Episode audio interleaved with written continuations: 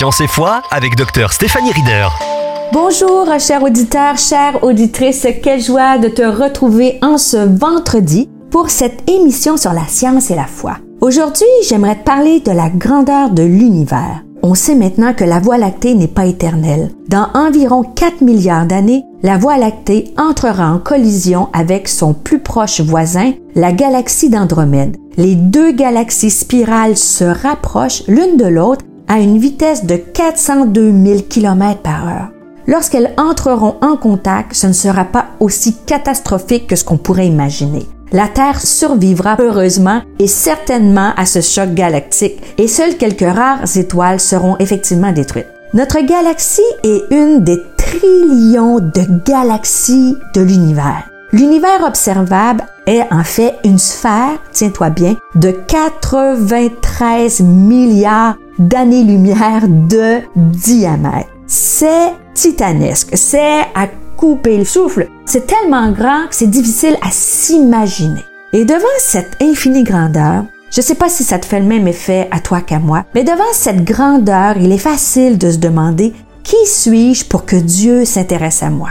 Pourtant, selon la Bible, ce grand Dieu nous aime passionnément. Le Dieu créateur de l'univers se préoccupe de ce que nous vivons. Et plusieurs passages de la Bible des Écritures en témoignent dont un passage trouvé dans le livre d'Ésaïe au chapitre 40, au verset 26 à 31. Et je te les lis. Dans ce texte, il est écrit, Levez vos yeux en haut et regardez. Voyez qui a créé les étoiles, qui les a fait sortir au complet comme une armée à la parade.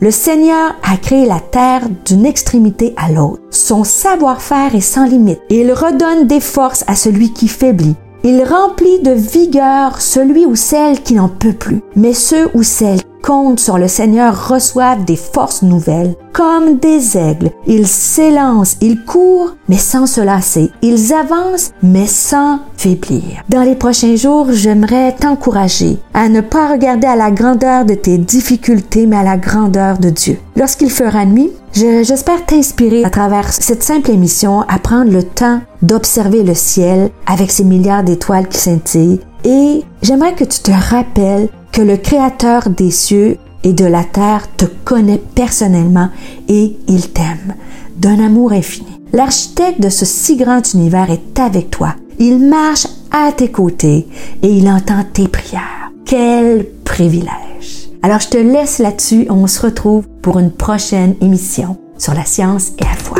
Pour aller plus loin, visitez stéphaniereader.com.